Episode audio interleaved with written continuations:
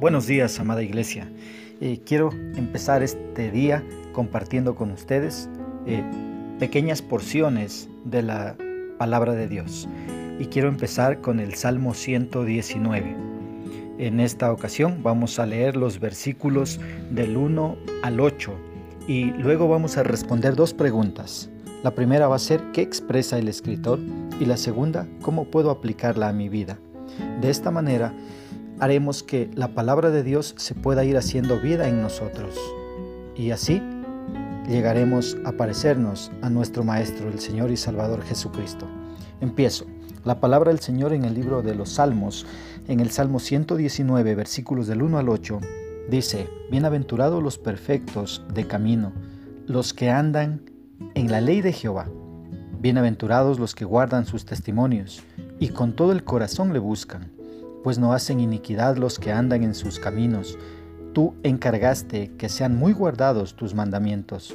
Ojalá fuesen ordenados mis caminos para guardar tus estatutos.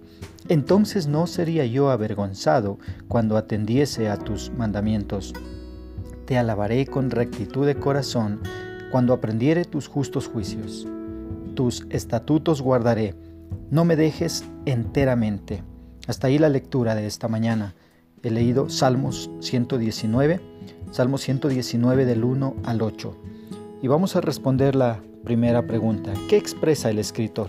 Podemos ver acá en los versículos 1 y 2 al salmista reconociendo que es doblemente bendecido aquel que anda conforme a la palabra de Dios, o más bien dejándose guiar por ella.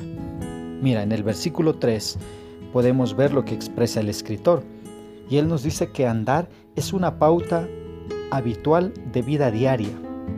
Diariamente necesitamos caminar en la palabra de Dios.